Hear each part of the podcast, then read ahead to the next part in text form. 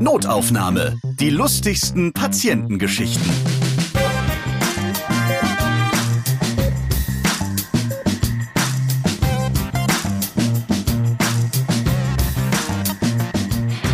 Bei meiner Aufnahme in den ärztlichen Berufsstand gelobe ich feierlich, mein Leben in den Dienst der Menschlichkeit zu stellen. Das ist der Anfang vom hippokratischen Eid.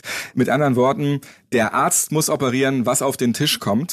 Und damit begrüße ich euch zu einer neuen Ausgabe von Notaufnahme, der Arzt-Podcast. Ja, und bei diesem Podcast, da gibt es die lustigsten Patientengeschichten direkt aus erster OP-Hand. Weil ich spreche immer mit anderen Ärzten, die dann ihre lustigen Begegnungen mit den ganzen Patienten erzählen. Und da gibt es ja zahlreiche, weil ein Arzt hat nun mal ganz viel Kontakt mit Menschen. Da gibt es eben dann auch ganz viele kuriose oder komische Begegnungen.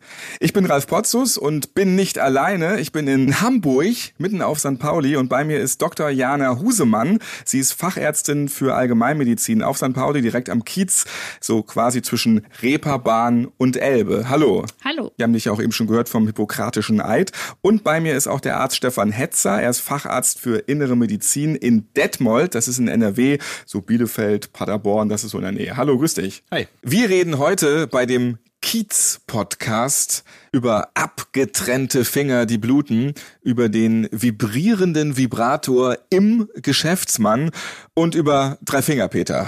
Ja, es wird kultig hier auf St. Pauli. Ja, und dann machen wir jetzt mal so ein bisschen St. Pauli versus Paderborn, Bielefeld, Detmold.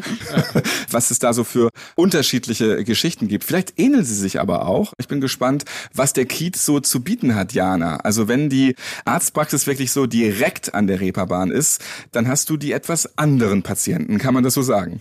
Also das kann man so sagen, aber es ist natürlich nicht nur so. Also wir haben auch die anderen Patienten, aber wir haben auch genauso die alten Chroniker, die Familien oder die Studenten. Aber ja, hin und wieder haben wir auch mal kuriose Gestalten dabei. Wie viele Luden hast du hier? Wie viele Prostituierte? Also da führe ich keine Strichliste, aber die Keine kommen, Strichherliste. Ja. Sehr gut.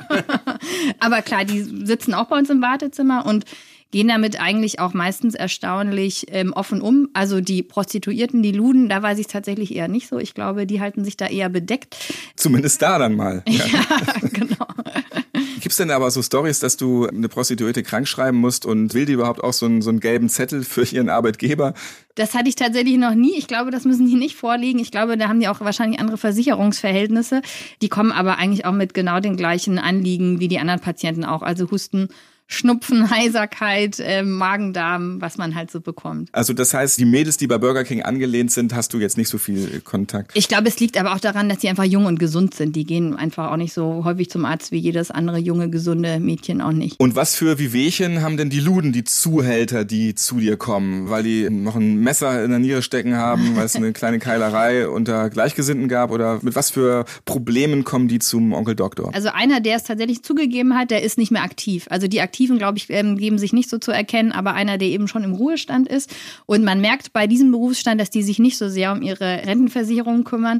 Denn es gibt hier auf der Reeperbahn so Gemeinschaftshäuser, wo die ein Zimmer bewohnen mit Gemeinschaftsbad und Gemeinschaftsküche, meistens auch keine Klingel unten. Und wenn ich dann zum Hausbesuch komme, wie bei diesem einen Herrn, der wirft mir dann, ähm, wenn ich nach oben rufe, den Schlüssel in einem Handschuh runter, damit ich da ähm, in seine Wohnung treten kann die auch wirklich sehr kurios aussieht. Also am Anfang habe ich mich gar nicht so umgeguckt, aber dann war ich mal häufiger dort und dann ist mir auch eine Knarre an der Wand aufgefallen, die da hängt. Also ich sollte es mir nicht verscherzen mit dem Herrn, ähm, nicht, dass er die nochmal benutzen muss. Was ist das für eine Wumme? Also Da, da kenne ich mich nicht aus. Also, solange der Typ und nicht die Waffe geladen ist, äh, Genau. ist alles in Ordnung. Genau. Wie ist es bei dir, Stefan? Du hast schon Kontakte mit Dominas gehabt. Ja, ja nicht persönlich. aber- Beruflich. Ja, ja, beruflich, genau.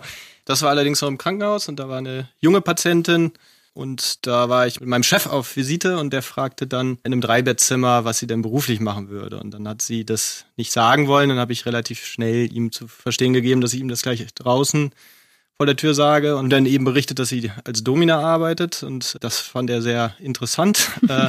Und dann ist die Patientin nach ein paar Tagen entlassen worden und sollte sich aber nach zwei Wochen nochmal ambulant vorstellen, in der, vormittags in der Sprechstunde. Und dann kriegte ich einen Anruf vor diesem Termin von der Patientin, die dann leider diesen Termin absagen musste. Das habe ich dann natürlich meinem Chef weitergegeben und der Termin wäre morgens um 10 gewesen und sie hatte abgesagt, weil sie arbeiten müsste. Und da hat er sich tatsächlich sehr gewundert, warum die um 10 Uhr morgens ihrem Job nachgeht. Domina, die muss doch abends arbeiten. Ja? genau, so ähnlich. Du hast anderen Besuch auch, Jana. Bei dir ist auch regelmäßig drei Finger Peter am Start. Nicht drei Finger Peter, sondern, also es gibt einen Patienten, der auch früher mal Matrose war, der nicht mehr so ganz gut zu Fuß ist. Ähm, hat auch nur drei Zehen, oder? der hat noch, also, ja, nee, der hat noch alle. alle zehn und Finger. Hast du schon mal nachgezählt? ja, habe ich. Als gute Hausärztin habe ich ihn mir gut angeguckt. Nein, aber der ist nicht mehr so gut zu Fuß und hat dann, ähm, also die Patienten können ja auch eintragen oder jemanden angeben, der mal irgendwie äh, Rezepte rausholen darf. Und er hat dann drei Fingerpeter angegeben und dann meinte ich ja, das ist schön. Hat er denn vielleicht auch einen Namen, den wir eintragen können? Und dann meinte er, ja, nee, er weiß ja jetzt nicht. Nee, ist halt drei Fingerpeter. Und dann hat er extra noch Freunde angerufen im Sprechzimmer, um zu fragen, wie drei Fingerpeter ist, aber keiner wusste es. Also er ist einfach Dreifinger-Peter. Und jetzt steht auch Dreifinger-Peter in der Akte. Der darf also die Rezepte für ihn Das ist auch völlig erlaubt und normal hier, dass das jetzt Dreifinger-Peter ist. Ist jetzt Dreifinger Nicht Vor- und Nachnamen Dreifinger-Peter. Nee. Vielleicht ist es dann noch so ein bisschen, weiß ich nicht, Ehrenwort auf dem Kiez. Ich glaube, kein anderer würde sich jetzt hier auch als Dreifinger-Peter ausgeben. Da gehen wir jetzt einfach mal von aus. Du musst ja auch den Ausweis nicht sehen von ihm. Ja, genau. Wie viele Finger hat er in echt? Also tatsächlich habe ich ihn noch nie gesehen. Also vorne bei den MFAs werden die Rezepte rausgeholt. Also keine Ahnung, er ist ein Phantom. Ich muss ihn mir mal äh, zeigen lassen, glaube ich, wenn er das nächste Mal kommt. Am Ende hat er vier. Ja, ja, genau. Der hat seine Identität Nein, gefälscht. Das war überhaupt das Witzigste. Das hat er nämlich auch kichernd gesagt, dieser Patient von mir, dass Dreifingerpeter eigentlich noch vier Finger hat und er auch gar nicht weiß, warum er Dreifingerpeter heißt. Hört sich besser ja. an. Jana, du hast es auch eben angesprochen. Einige haben hier auf dem Kiez die Altersabsicherung nicht wirklich so im Blick gehabt. Da gibt's dann auch Türsteher, die waren jahrelang Türsteher und auf einmal ja, stehen sie auch draußen, im wahrsten Sinne des Wortes. Da sind auch einige Schicksale, die sich dann da so abzeichnen. Und dann wohnen die eben in ja eher so barackenähnlicheren Buden hier, mhm. ringsrum um die Reeperbahn. Da ist dann auch so ein Türsteher in so einem Gebäude, wo man also nicht der, ran kann. Mh, der kann eben nicht mehr alleine raus und tut sich auch so ein bisschen schwer zu unterscheiden, wen er in die Wohnung reinlassen darf und äh, wen nicht. Deswegen wurde. Das als von, Türsteher. Ja, witzig eigentlich. Ja, genau. Und der hat die Tochter in der Spielhalle nebenan den Schlüssel abgegeben und die dürfen den dann verwalten. Und als ich das erste Mal zum Hausbesuch gekommen bin und den Schlüssel haben wollte, wurde der mir nicht gegeben. Trotz Arztausweis und Beteuerung, dass ich jetzt die neue Hausärztin bin. Also die nehmen ihren Job da sehr ernst und ich kam also nicht rein. also auch nicht zum Türsteher an der Tür vorbei. In Bielefeld-Detmold kommen die ganz normalen Menschen zu dir. Eine Geschichte, die war ganz, ganz witzig. Da kam so ein Anzugträger, der wollte nicht den Arzthelferin sagen, was er eigentlich für ein Problem hätte. Und dann, als ich mit ihm gesprochen habe, hat er gesagt, dass ihm der Vibrator abhanden gekommen sei. Damit meinen Sie ja immer grundsätzlich, er steckt noch hinten drin. Ja, genau. Und das Problem, das eigentliche Problem, was er hatte, war, dass, dass das Gerät noch angewiesen ist. Also da. ähm, so es im Hintergrund auch laut. Und das musste tatsächlich dann endoskopisch dann geborgen werden. Ich meine, dass es tatsächlich bei Bergung auch immer noch lief. Also das war ein besseres Gerät. Gerät ja. das spricht sehr für den Hersteller. Du hast auch gesagt, so ein Anzugträger. Das heißt, der hatte seinen Anzug an, aber hatte den Vibrator hinten drin. Ja gut, das ist ja das eine. Warum nicht? Ja. Gut, also zwischendurch in einer Pause. Ja, interessant. Vom Po kommen wir jetzt zu deiner Brust, Jana. Ja, endlich komme ich auf deine oh, Brüste Mann. zu sprechen. Aber weil du Wo bist, sind wir hier reingeraten? aber du wirst ja auf dem Kiez auch regelmäßig auf deine Brüste angesprochen. Okay, also regelmäßig ist übertrieben, aber es ist schon passiert. Ja, also zum einen duzen mich die Patienten schon häufig. Also ich sieht's dann stoisch zurück. Das habe ich noch auch so aus der Krankenhauszeit, weil man sich als junge, kleine Frau doch immer mal wieder behaupten muss. Aber eine nette Patientin, mit der verstehe ich mich auch sehr gut. Also ich habe gerade ein Kind bekommen, also vor einem Jahr, und die bringt mir auch immer Babyklamotten mit. Und beim letzten Mal, als sie mir in der Sprechstunde was vorbeigebracht hat, hat sie ganz kritisch äh, meine Brüste betrachtet und meinte, sie stillen aber noch, ne? und da weiß man dann auch erstmal nicht, was man sagen soll. Ja, also die sind sehr direkt hier auf dem Kiez ja. auch. Mhm. Ist das auch so deine Erfahrung in Detmold? Nö, die sind, also wenn die Patienten bei mir sind und äh, so eine Vertrauensbasis da besteht, die erzählen einem eigentlich äh, sehr viel. Es gibt ja auch in NRW durchaus mal Momente, wo die Leute halt viel direkter sind und das ist die Karnevalszeit. Da hast du doch bestimmt auch Patienten gehabt, die dann mit merkwürdigen Verletzungen oder angetrunken zu dir in die Praxis kommen. Das stimmt. Also in der Notaufnahme war es so, dass da mal zwei Patienten kamen, die unglücklicherweise verprügelt wurden und die beiden hatten sich als Cowboys verkleidet und ähm, saßen in dem, in dem Aufnahmezimmer und hatten Schmerzmittel bekommen und waren alkoholisiert und denen ging es eigentlich ganz gut. Also wenn man die gesehen hat, sie hatten ein blaues Auge, eine aufgesprungene Lippe, mussten genäht werden. Also die sahen übelst zugerichtet aus. Und immer wenn ich dran an dem Zimmer vorbeikam, haben die mit so Plastikpistolen immer auf mich gezielt und geschossen. Und ähm, ich. Äh, Bist du dann dramatisch auch zusammengebrochen vor der Tür? nee, das nicht. Aber ich habe gedacht, die Armen, wenn die morgen wach werden und ihre Verkleidung abnehmen, dann haben sie leider noch so ein paar Überbleibsel von dem Rosemontag. Die haben das voll gelebt. Ihr nee, die waren aber ganz gut drauf eigentlich. Aber ja, wie gesagt, das, ich das ist so nächsten Morgen bestimmt nicht mehr. Jana, wer hat bei dir auf St. Pauli in der Arztpraxis mehr Drogen? Dein Giftschrank in der Praxis oder das komplette Wartezimmer, was da sitzt? Das ist, glaube ich, auch ein kleines Klischee. Ich glaube, unter den jungen Leuten ist es, ja, ist natürlich schon so ein bisschen Drogengebrauch und da sind die Patienten tatsächlich auch ganz offen damit. Was ich auch gut finde, ich muss ja wissen, mit was ich zu tun habe. Aber eine Drogengeschichte fällt mir da gerade ein. Das war allerdings nicht in der Praxis, sondern als ich noch im Krankenhaus gearbeitet habe. Da gab es ein Adelsgeschlecht in der Nähe und da gab es immer häufige ähm, Feiern und einmal kam ein etwas älterer Herr, man kann es schon so sagen, zugekokst bis oben hin mit einer Herzrhythmusstörung auf die Notaufnahme und er wollte aber unbedingt wieder gehen und er hatte aber seine, ich schätze mal mindestens 30 Jahre jüngere Freundin dabei, die ihn dann immer angedroht hat, wenn er jetzt geht, dann wird sie ihn mit ihrem BH ans Bett fesseln und Dabei alle kennt er das ja Oberärzte eigentlich haben so. Schon so die, die Hände gerieben und sich gefreut, wann es endlich dazu kommt, aber dazu kam es zum Glück nicht. Jana, gibt es in deiner Praxis denn mehr Patienten mit Geschlechtskrankheiten oder auch nur wieder so ein blödes St. Pauli-Klischee, weil du hier direkt Ja. auf, auf dem Kiez bist? Also dazu habe ich keine Zahlen, aber gefühlt haben wir das schon relativ häufig. Also ich mache schon ziemlich viele Harnröhrenabstriche.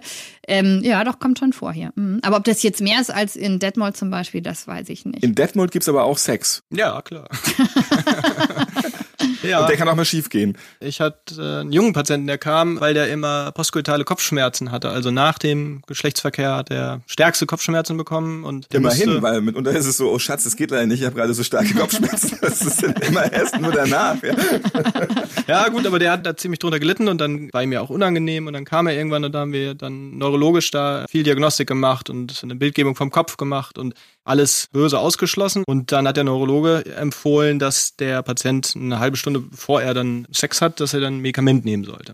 Und da habe ich ihm das mitgeteilt, weil ich dachte, ach, da freut er sich, dass man da eine Lösung für ihn gefunden hat und ähm, dass er eben diese Kopfschmerzen nicht mehr hat. Und dann habe ich ihm das mitgeteilt, dann hat der Patient aber so doch so noch traurig gewirkt und dann habe ich ihn gefragt, warum denn oder das sei doch eigentlich was Positives. Und dann hat er gesagt, ähm, hätten Sie denn Lust, dreimal am Tag eine Tablette einnehmen zu müssen? Das kann auch ein Soll man Lust- dazu sagen. Es kommt auf die Tabletten an, muss man ja auch sagen. Ne? Und äh, sind die nicht hier auf dem Kiez auch ziemlich scharf? Boah, hier ist hier die Arztpraxis und da gibt's auch den Giftschrank. Da kommen wir doch an die Drogen. Ist der hier dreimal mehr abgeschlossen mit einer großen Sicherungskette bei dir? Weil das ja hier öffentlich gesendet wird, natürlich.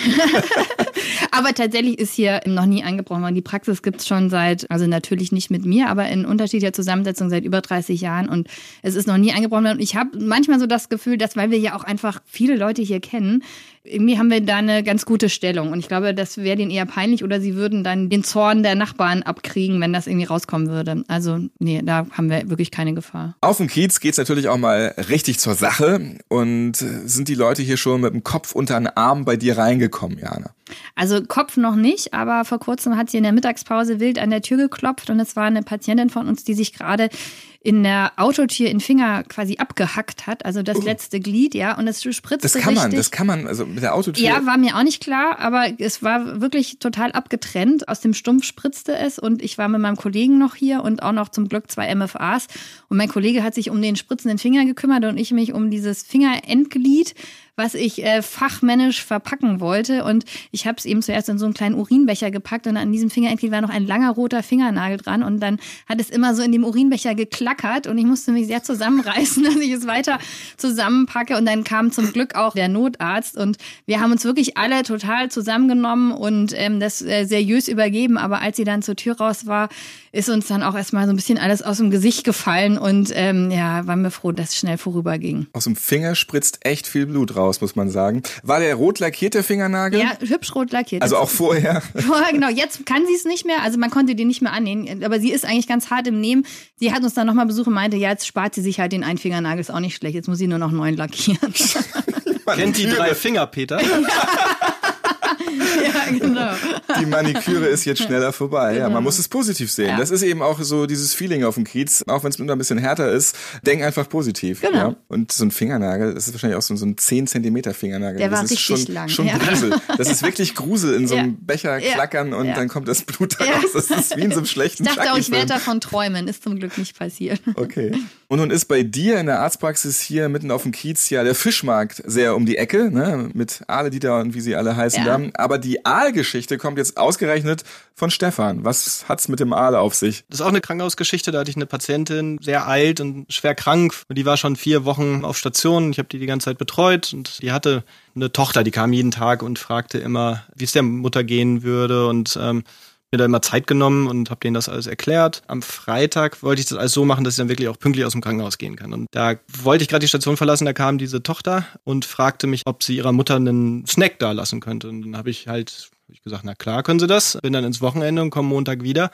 Und diese Patientin lag in einem Dreibettzimmer. Ich war noch nicht ganz auf Station, da kamen schon die Krankenschwestern und alle in heller Aufruhr, weil die Zimmernachbarin von dieser besagten Patientin, die waren sehr aufgebracht, weil dieser Snack, wie sich dann rausstellte, war ein geräucherter Aal und diese und die Patientin hat den bei sich in dem Bettschränkchen in der Schublade aufbewahrt. Immer dran geknuspert. Ja, die hat das immer, die hat vor allen Dingen man noch einen draufsetzen kann in der ekligen Vorstellung.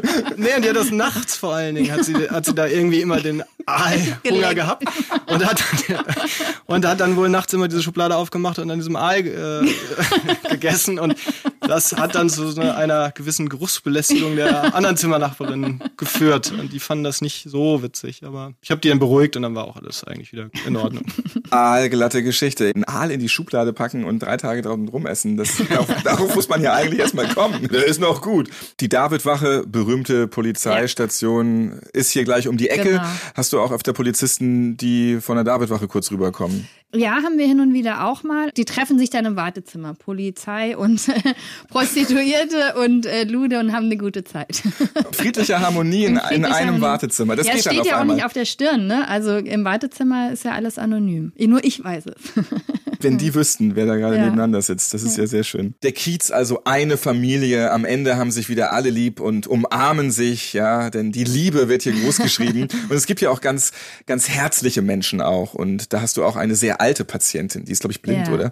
Genau, die ist blind und über 90 und wohnt in einer relativ großen Wohnung in der Hafenstraße äh, mit einem super Ausblick auf die Elbe. Und die hat ja schon allerhand miterlebt. Also früher war sie da Näherin und dann hat sie irgendwann mal natürlich auch die Hafenstraßenkrawalle miterlebt. Da habe ich sie gefragt, wie das denn war. Aber sie hat sich da nicht eingemischt und hat sich eigentlich mit allen immer gut verstanden. Und inzwischen stehen da leider auch immer mal wieder Dealer und mit denen versteht sie sich aber auch ganz gut. Die nennen sie Mama, die tragen ihr den Rollator in die Wohnung. Und also sie kommen mit allen immer irgendwie ganz gut zurecht. Und hat Weiß sie, dass das Dealer sind? ja, das weiß sie, ist Ja, nicht doof. Nee, nee, das ja, weiß ja. sie alles. Also hat ja keine persönlichen irgendwie Probleme mit denen. Also Dealer können auch menschlich sein, wenn sie den Klar. Rollator einfach mal ein paar Stockwerke Auf hochtragen. jeden Fall.